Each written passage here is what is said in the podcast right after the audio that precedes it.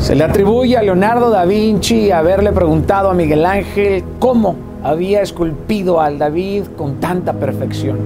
Y el genio toscano le respondió con una elocuencia brillante. Yo solo quité de la piedra de mármol todo lo que no era David. Esa es la misión elemental que tenemos tú y yo este año. Ser cada día más nosotros. Conocernos lo suficiente para poder sacar de la piedra de una vez por todas todo aquello que no nos conforma. Miguel Ángel eligió esculpir el David que él veía, que él quería. Él dejó esculpido a un humilde pastor, pero también el hombre que venció a Goliat, el que contempló la prosperidad de su pueblo. Miguel Ángel no decidió esculpir al David de las lujurias, ni al que lloró a Absalón, ni al que huyó. Él pudo haber esculpido cualquier David, porque el mármol pues, los contenía a todos. ¿Qué vas a esculpir de ti? ¿Qué vas a retirar de ti este año? Redefínete, vamos. Por favor, ya no uses el pasado como un punto de partida y mucho menos como un cincel. Redefínete según la jerarquía de tus principios, de las metas, de los sueños. Decide ya qué se va, qué se queda. Porque me imagino que en el avance de los últimos años de tu vida, pues has logrado conocerte un poco mejor y eso te permite tener mayor claridad de qué es lo que te sobra.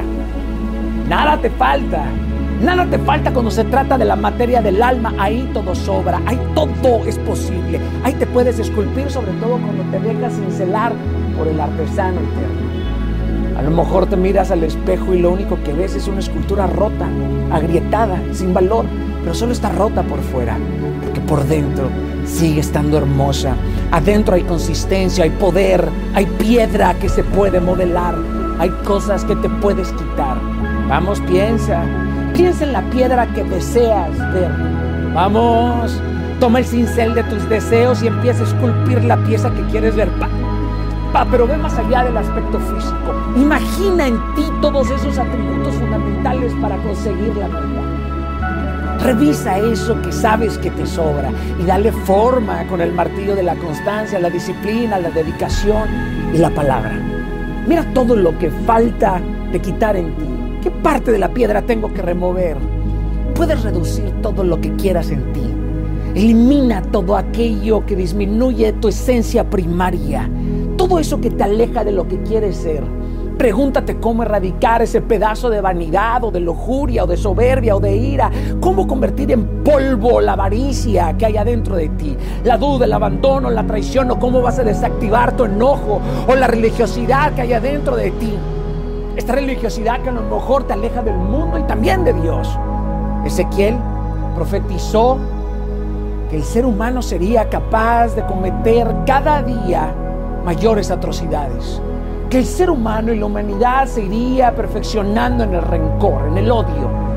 Ahí hay un sedimento, ahí hay una semilla de odio. Ese sedimento que nos empuja a amar a Dios de una forma extraña, reducida.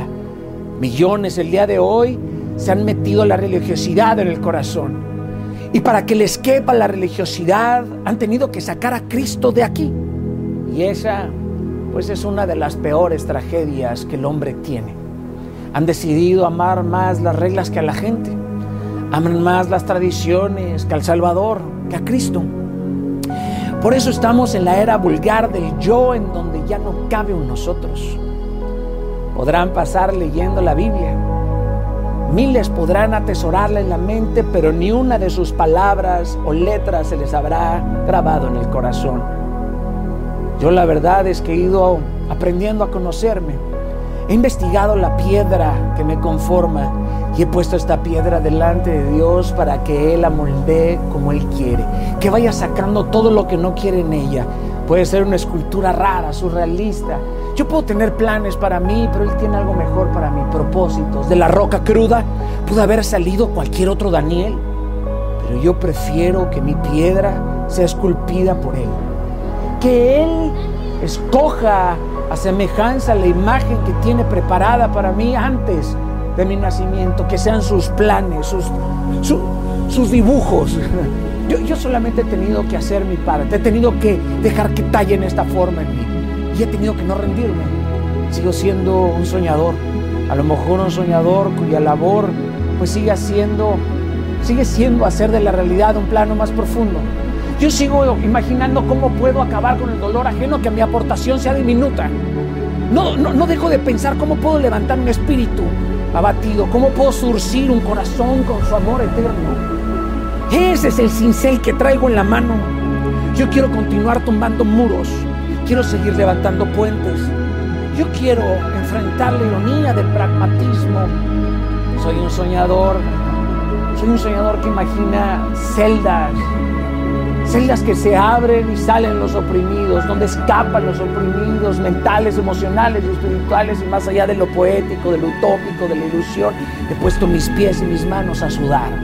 He puesto mi trabajo, mis hechos concretos. Por eso te digo que en tus manos también está la forma de tallar una visión extraordinaria. En ti hay herramientas para poder modelar también ese futuro de provocarlo. Avanza este nuevo año. Deja que te dibuja Dios, que te dibuje Él. Tállate. Es más, tú no eres una obra de arte. Yo creo que eres un museo entero. Nos vemos en la batalla, pero también nos vemos en la victoria. Ruge, querido. Ruge o espera ser devorado.